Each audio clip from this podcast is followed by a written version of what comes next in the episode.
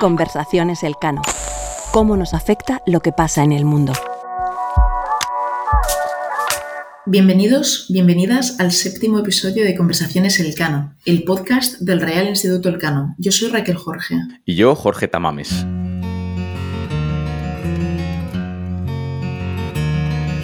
Hoy hablaremos de América Latina y el Caribe, aprovechando tanto las recientes elecciones en Colombia como la celebración de la novena cumbre de las Américas entre el 6 y el 10 de junio. Así es, porque la Organización de Estados Americanos o la OEA convoca a los jefes y jefas de Estado y de Gobierno del continente americano.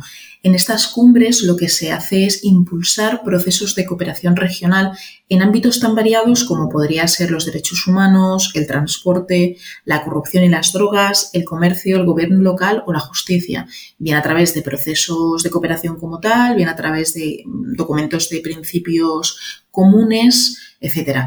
Por ejemplo, la propuesta del Área de Libre Comercio de las Américas, el llamado ALCA, fue uno de sus grandes objetivos en su momento, en sus inicios.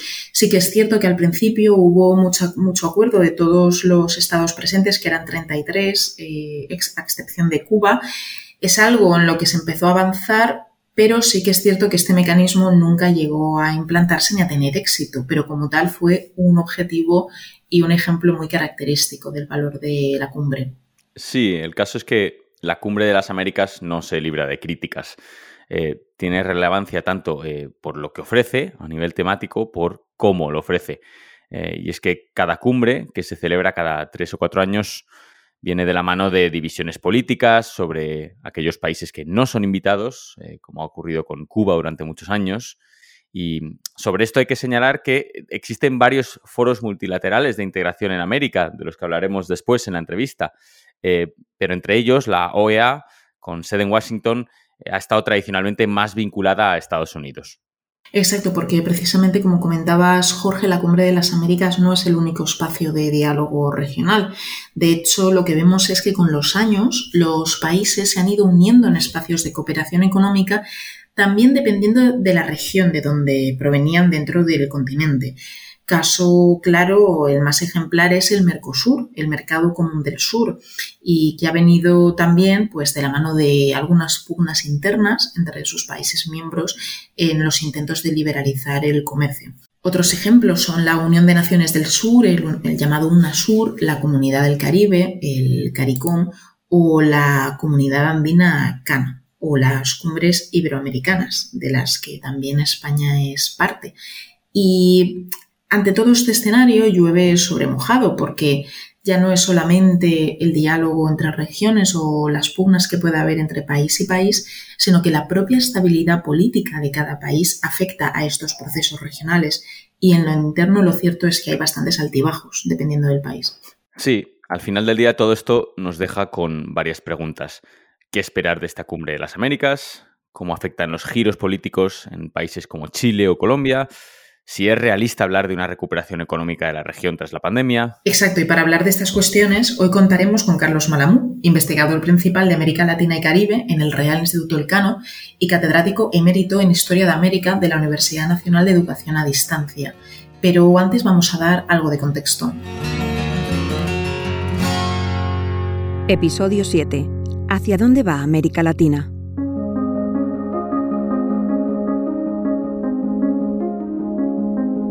Cuando Estados Unidos hospedó la primera cumbre de las Américas en Miami en 1994, la mayor parte de países lo veían con buenos ojos.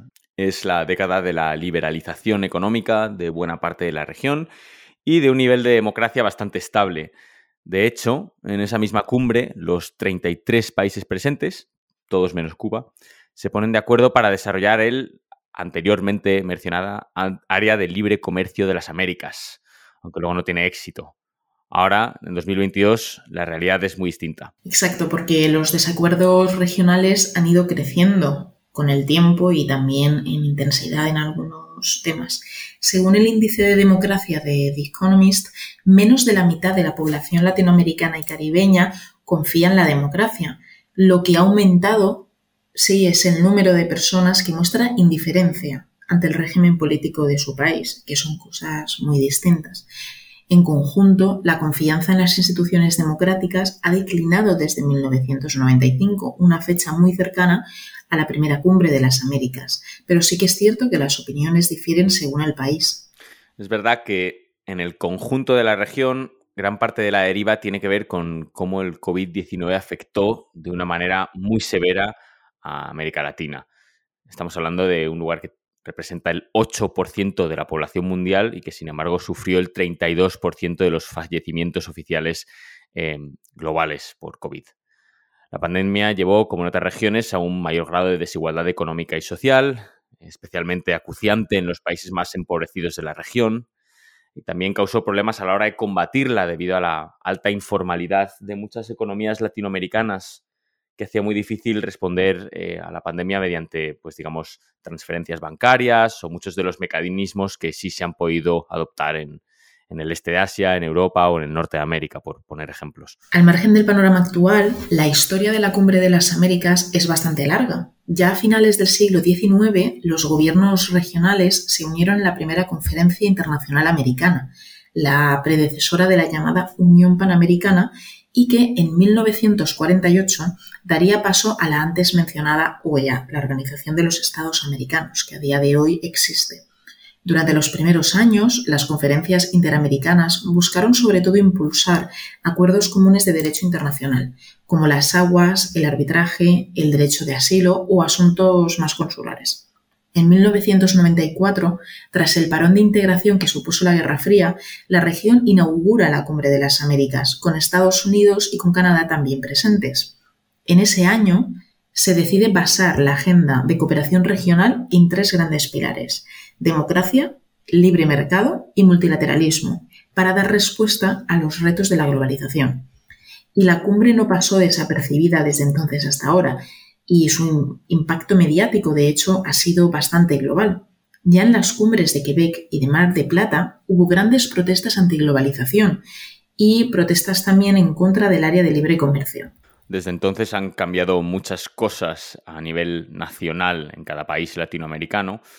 A principios del siglo XXI, el conjunto de la región da un giro a la izquierda con la llegada al poder de políticos como Luis Ignacio Lula da Silva en Brasil, Rafael Correa en Ecuador, los Kirchner en Argentina y un etcétera bastante largo.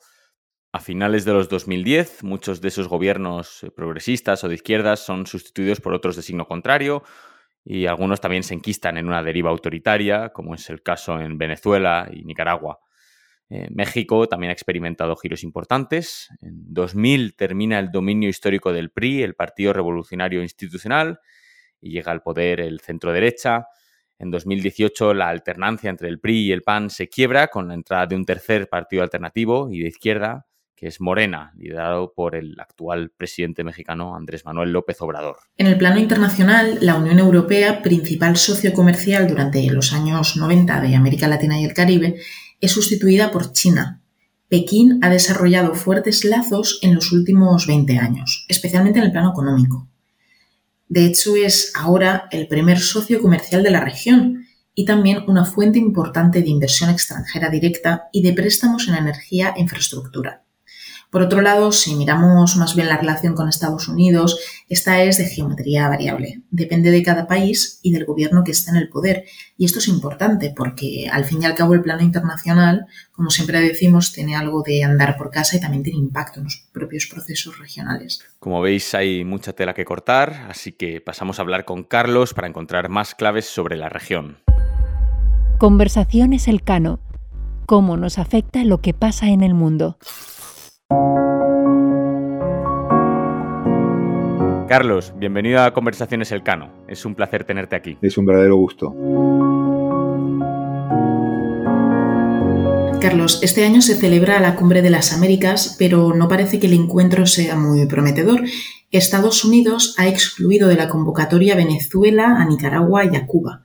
Y México ha optado por no asistir y aún falta la mitad de los asistentes por confirmar.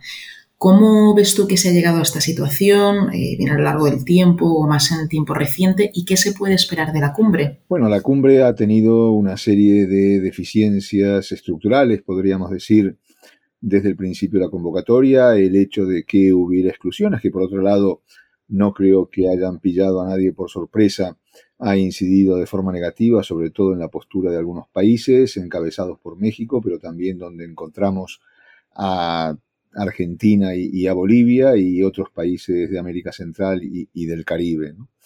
Eh, la verdad que las reacciones frente a esto son de lo más variada. Hay quienes, como López Obrador, ha hecho de alguna forma una especie de campaña por eliminar las restricciones, una campaña a la cual unió posteriormente su gira por Cuba y algunos países de América Central, teóricamente en relación con el problema migratorio que implica tanto a Estados Unidos como, como a México a los países centroamericanos. Y aquí quizás encontremos una de las claves de esta, de esta cumbre, el deseo por parte de Estados Unidos de centrarla básicamente en los problemas migratorios, pero una vez que abres la caja de Pandora, y la caja de Pandora en este momento es la cumbre de las Américas, es muy difícil limitarla a los problemas de los desplazamientos de, grandes contingentes de gente. Entonces, a partir de aquí, ¿cómo, ¿cómo se resuelve todo esto? Pues eh, la administración Biden intentó hacer una labor diplomática para convencer a muchos países americanos, comenzando por México y Brasil,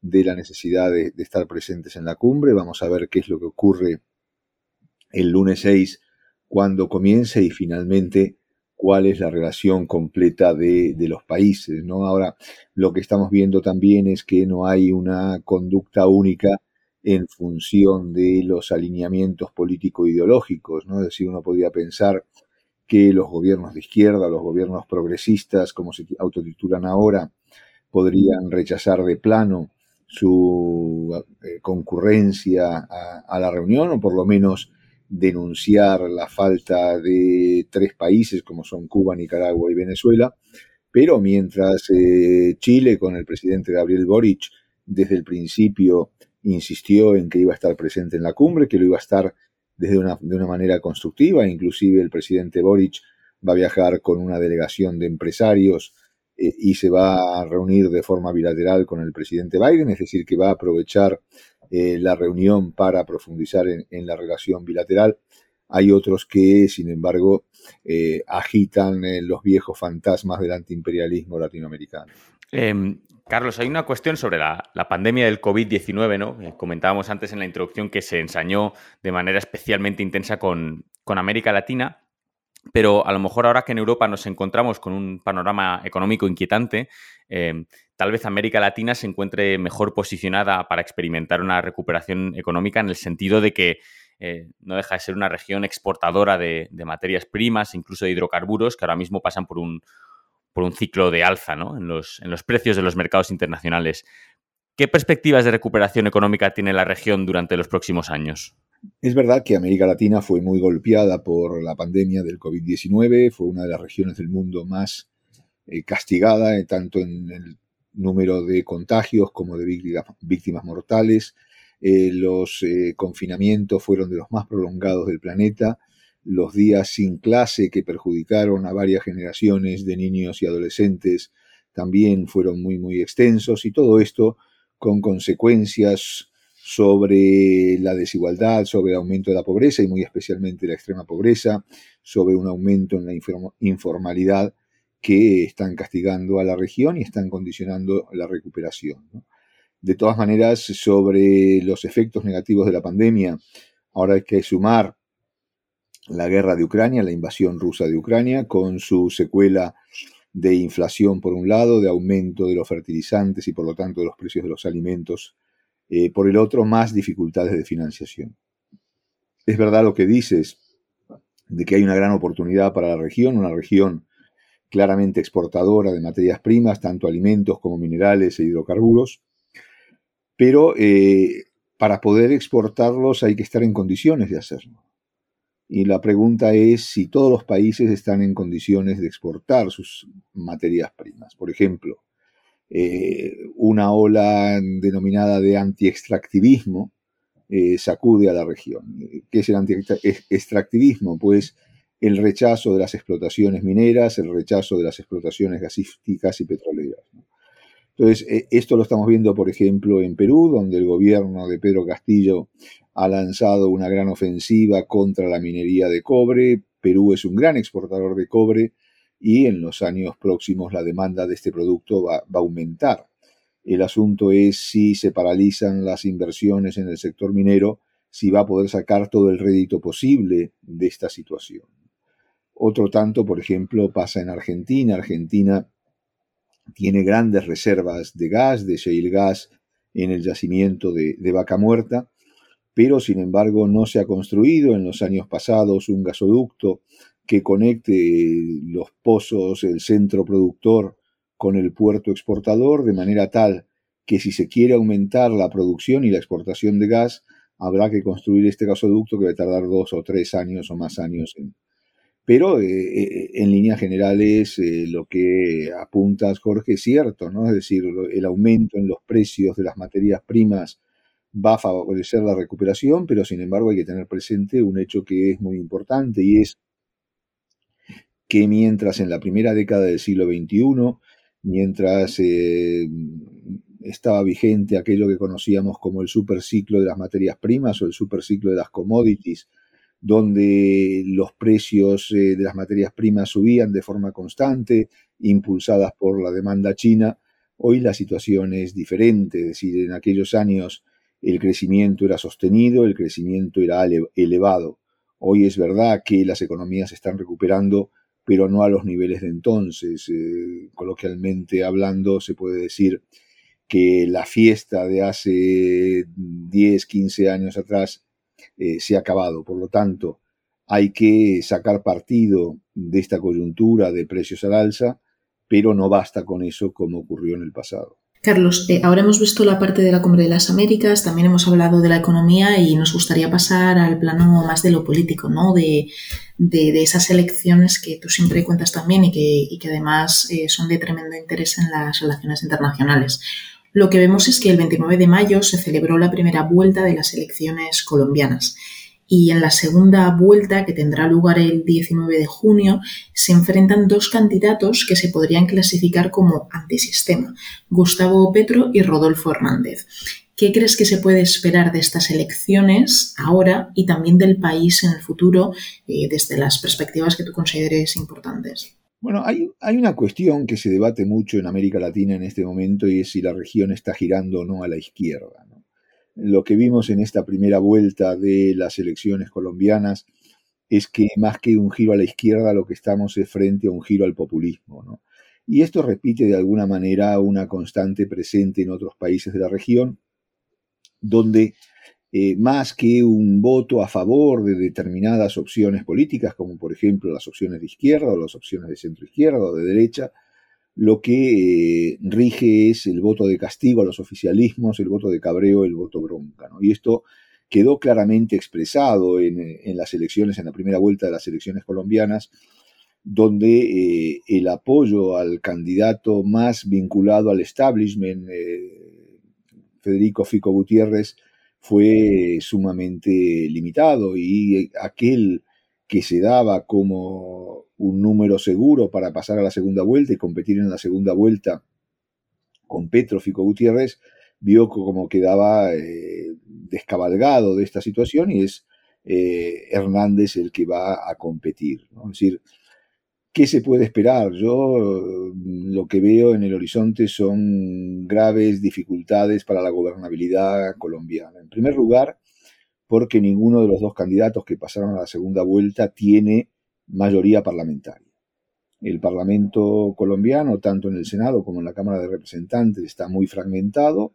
Es verdad que hay un peso de los partidos tradicionales, el Partido Liberal y el Conservador, eh, interesante, pero sin embargo ni eh, Petro ni Hernández, en caso de llegar a la Casa de Nariño, es decir, de hacerse con la presidencia, van a tener eh, cómodo la gobernabilidad desde la perspectiva de su relación con el Parlamento. Por lo tanto, la aprobación de leyes va a ser sumamente eh, complicada.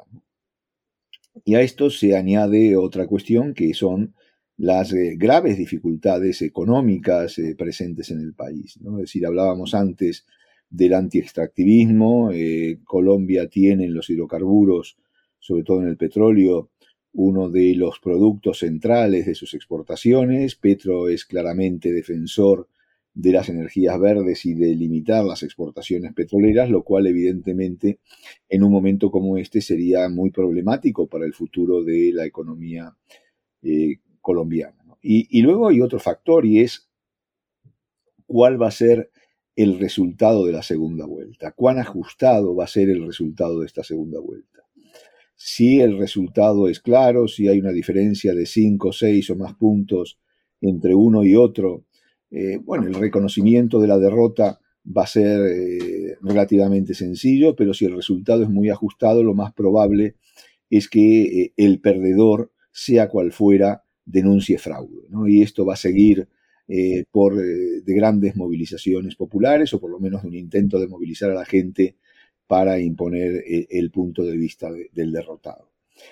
Es más, si Petro eh, pierde, me temo que va a haber una campaña de movilizaciones persistente en los próximos años en el país, intentando imponer una determinada agenda política.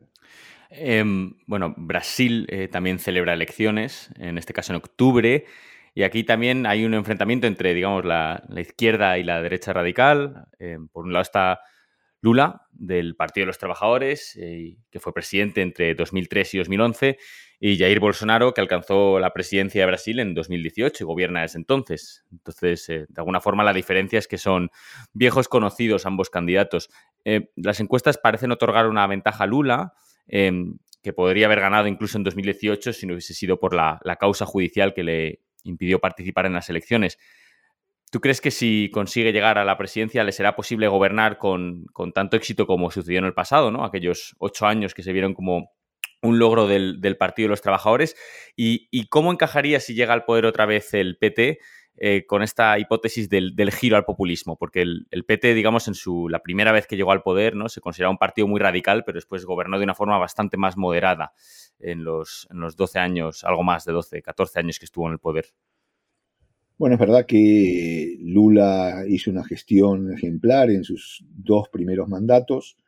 Eh, en este momento la situación es muy diferente, ¿no? Las dificultades económicas del Brasil son mucho mayores que, las de entonces y las posibilidades de implementar eh, programas redistributivos son mucho más, más complicados.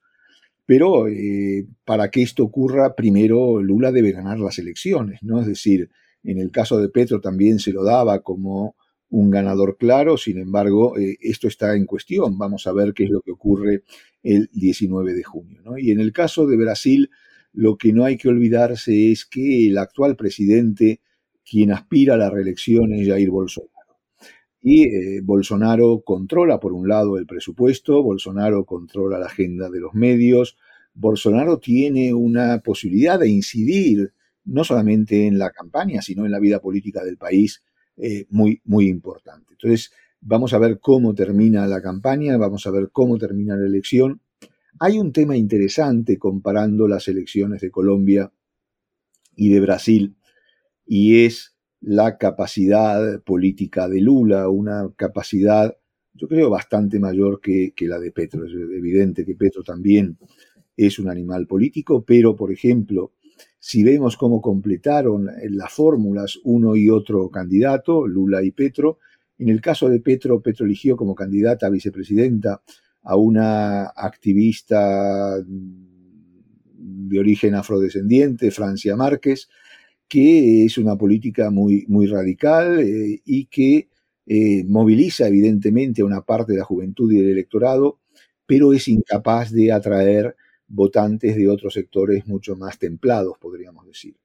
Por el contrario, Lula da Silva lo que hizo fue eh, tejer una alianza con un anterior candidato a presidente, inclusive rival suyo, Geraldo Almin, que pertenecía al Partido de la Socialdemocracia Brasileña, el partido de Fernando Enrique Cardoso, pero que se había salido del, mismo por disidencias internas vinculados precisamente a esta elección presidencial y eh, este acercamiento al centro por parte de Lula y del propio eh, PT lo que hace es eh, convertir en más disputada la, elección. Es decir, en el caso de, Colombia, la adscripción de Petro con el Castro chavismo, como le gusta decir en esa definición un tanto sui generis, a Álvaro Uribe y a sus seguidores, es clara pero en el caso de, de Lula, Bolsonaro lo va a tener muy difícil a la hora de presentarlo como un, un extremista exacerbado, ¿no? Y entre otras cuestiones, básicamente por esta alianza con, con Almin, ¿no? Que es un hombre que viene de lo más profundo del establecimiento eh, brasileño. Por lo tanto, eh, yo iría paso a paso, eh, como diría el Cholo, es un gran analista político, y primero me gustaría saber cómo termina la elección, cuál es la composición del Parlamento y a partir de ahí ver cómo se va a desarrollar el futuro del país. Y Carlos, eh, ahora ya hemos hablado de Colombia, también hemos hablado de Brasil, pero es que antes de las elecciones de Brasil en septiembre se celebra en Chile el referéndum sobre la nueva constitución. Es cierto que el documento aún se está redactando y va a ser interesante ¿no? ver los contenidos, sobre todo en un momento en el que eh, la sociedad civil siempre ha existido en Chile, evidentemente, pero ha crecido o al menos también ha hecho más eh, ruido en los últimos años pues, por muchos eventos que, tú mismo nos puedes contar. Pero lo que es cierto es que si se aprueba este documento podría suponer la culminación del proceso constitucional que se abrió con la oleada de protestas ya en el año 2019 y que permitió la llegada al poder de, de Gabriel eh, Boric, un candidato izquierdista sin vinculación a los partidos tradicionales. Entonces, Carlos, ¿qué balance haces tú del proceso hasta ahora, tanto de la parte de, esta redacción de una nueva constitución como de otros fenómenos que pueden ocurrir alrededor? El referéndum de salida para aprobar la constitución de la nueva constitución chilena se va a celebrar el próximo 4 de septiembre, como bien señalabas, y va a ser una verdadera prueba de fuego para el gobierno de Gabriel Boric. ¿no? Es decir, hasta ahora los borradores que se han conocido de la nueva constitución nos hablan de un texto bastante farragoso, un texto eh, repleto de artículos, casi 500 son los que se han redactado, muchos de estos artículos contradictorios entre sí, con una casuística extrema y todo hace pensar que el producto final no va a estar muy, muy afiatado, muy aquilatado. Entonces, eh, cuando comenzó este, proyecto, este proceso constituyente, todo el mundo daba prácticamente por descartado que el texto constitucional se iba a aprobar. Eh, en este momento lo que dicen las encuestas es lo contrario, que hay una tendencia creciente de la población al rechazo, aunque habrá que ver una vez que el texto se apruebe y se conozca cómo queda eh, la, la, opinión pública, ¿no? si se decanta por aprobar un texto o, no, no. Y finalmente también cómo eh, va a quedar este texto eh, redactado, si va a facilitar la gobernabilidad o la va a llevar a extremos complicados. ¿no? Es decir, de todas maneras, eh, la aprobación del nuevo texto en el referéndum no implica la finalización del proyecto.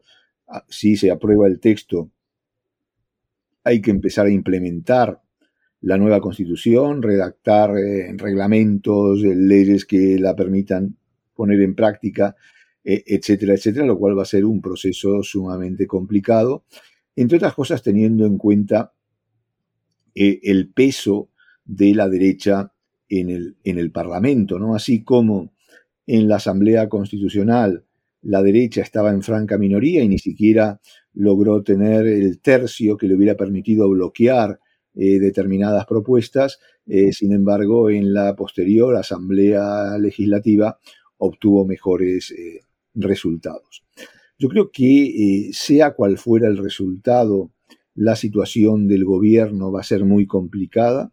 Si se aprueba el texto constitucional, va a tener que convivir con una constitución endemoniada, una constitución muy difícil de aplicar, una constitución que como ya decía previamente tenía muchos puntos contradictorios entre sí, pero si eh, eh, la constitución es derrotada en el plebiscito, la situación del gobierno va a ser todavía mucho más difícil, mucho más complicada, y aquí va a haber que llegar a un acuerdo político importante entre gobierno y oposición, entre las dos, inclusive coaliciones que apoyan al gobierno. Por un lado, la pequeña coalición, la del Frente Amplio y el Partido Comunista, que le permitió, permitió a Boric pasar a la segunda vuelta, pero sobre todo la gran coalición con el Partido Socialista, que es la que le permite gobernar en las circunstancias actuales, de manera tal de reconducir el, proceso, ¿no? Es decir, no vale con que en el caso de una derrota vuelva a estar vigente la actual constitución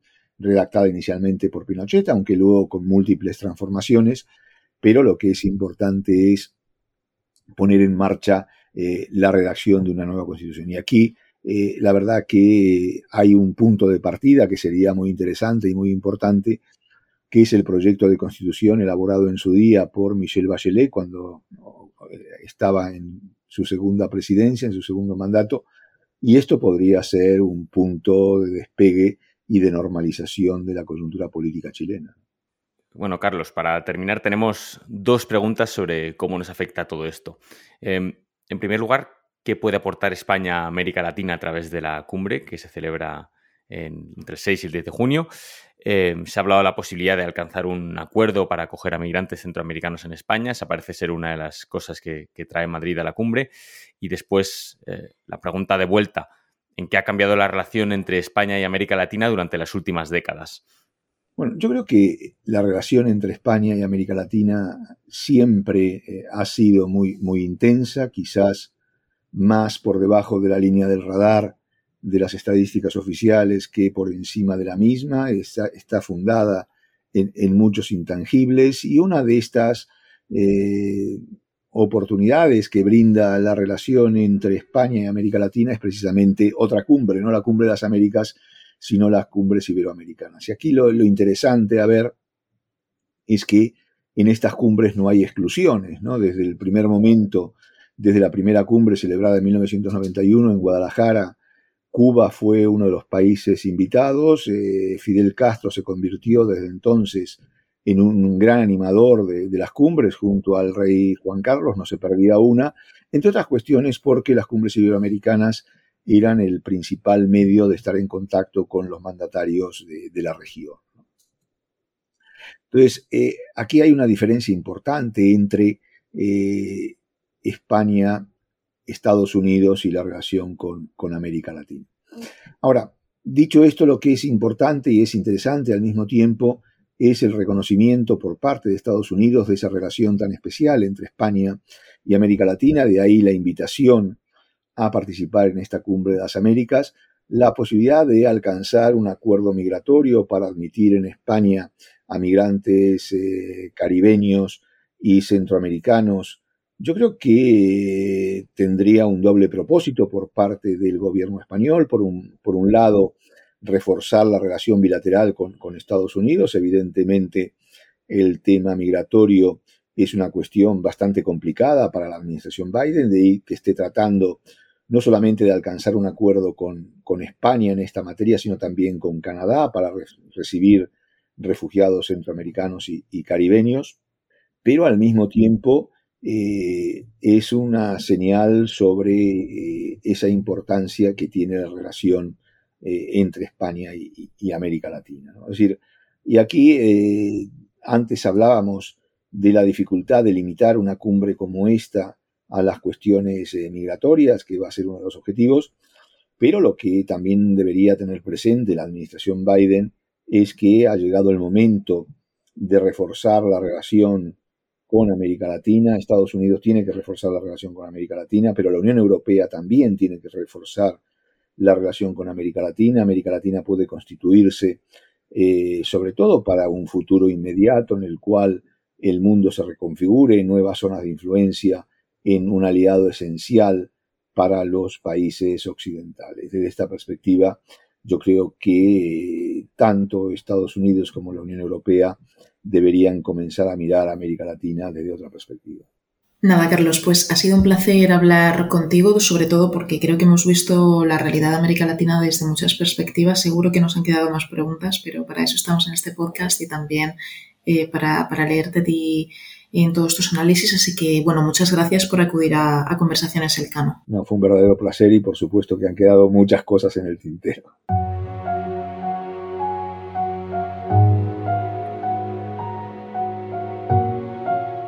Conversaciones Elcano. ¿Cómo nos afecta lo que pasa en el mundo?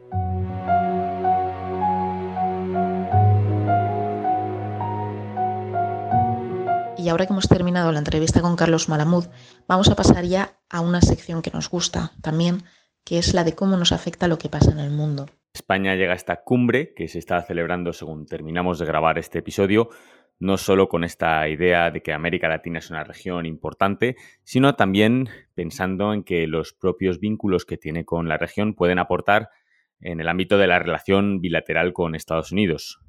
Pienso, por ejemplo, en esta propuesta de acuerdo migratorio que hoy por hoy está pendiente de concretarse, pero según la cual España se comprometería a, acoger más refugiados centroamericanos y sobre todo a ampliar permisos de trabajo temporales en, España. Eh, digamos que es una proposición de win-win-win en la que las tres partes salen ganando. Los propios inmigrantes encuentran eh, una forma de, digamos, mejorar sus, perspectivas sociales y económicas. España lograría cubrir eh, puestos de trabajo en algunos sectores como el de la construcción, donde hay una alta demanda en el contexto de la recuperación post-COVID. Y Estados Unidos eh, logra, digamos, reducir un tipo de inmigración que, por desgracia, en ese país es más sensible políticamente que en un país como España, donde acoger a, digamos, emigrantes eh, latinoamericanos es más común. Pienso que esto también sirve para que España desarrolle una relación de tú a tú con Estados Unidos más allá de la que puede tener lugar en foros como el de la OTAN que se celebrará a finales de junio en Madrid. Esto es importante para cualquier socio europeo que intenta, digamos, en la relación bilateral con Estados Unidos tener elementos propios que aportar. Y esto es uno donde España puede, digamos, tener un, perfil distinto al de otros socios europeos de Estados Unidos. Exacto, Jorge. Y además cuando hablamos de América Latina, sin duda entra en el tablero de las relaciones internacionales la Unión Europea, porque importa a España, pero también a la Unión Europea en sí, tanto las propias instituciones europeas como a los Estados miembros. Y es que la Unión Europea no tiene un mandato, no tiene una estrategia regional con América Latina y el Caribe no hay un mandato coherente, estratégico, de alto nivel, que toque muchas verticales y muchos temas, como ya ocurre con la estrategia regional con el Indo-Pacífico, que la Unión Europea lanzó en septiembre de 2021, o con África, que ha renovado varias veces, o las plataformas y diálogos sobre cuestiones de comercio y tecnología con Estados Unidos, o la que anuncié poco, hace unas semanas, unos meses, con India en 2022. En América Latina sí que hay varios acuerdos de libre comercio bilaterales con Chile, con México, también algún acuerdo comercial multiparte que se dice y algún acuerdo comercial también con bloques regionales, por ejemplo CARIFORUM. Pero no hay un mandato estratégico, no hay una estrategia más allá de la parte comercial. En el caso de la Unión Europea sería necesario hacerlo en perspectiva de seguridad, de política exterior, de derechos humanos y otras vertientes de diplomacia pública, y esto es un tema que justamente interesa a España, porque España preside el Consejo de la Unión Europea en 2023 y es una oportunidad y también necesidad de incluir a América Latina en los temas de la agenda y sobre todo en el mandato que se va a renovar al año siguiente, en 2024, cuando se produzcan elecciones al Parlamento Europeo, pero también la propia renovación de la Comisión Europea. Conversaciones Elcano. ¿Cómo nos afecta lo que pasa en el mundo?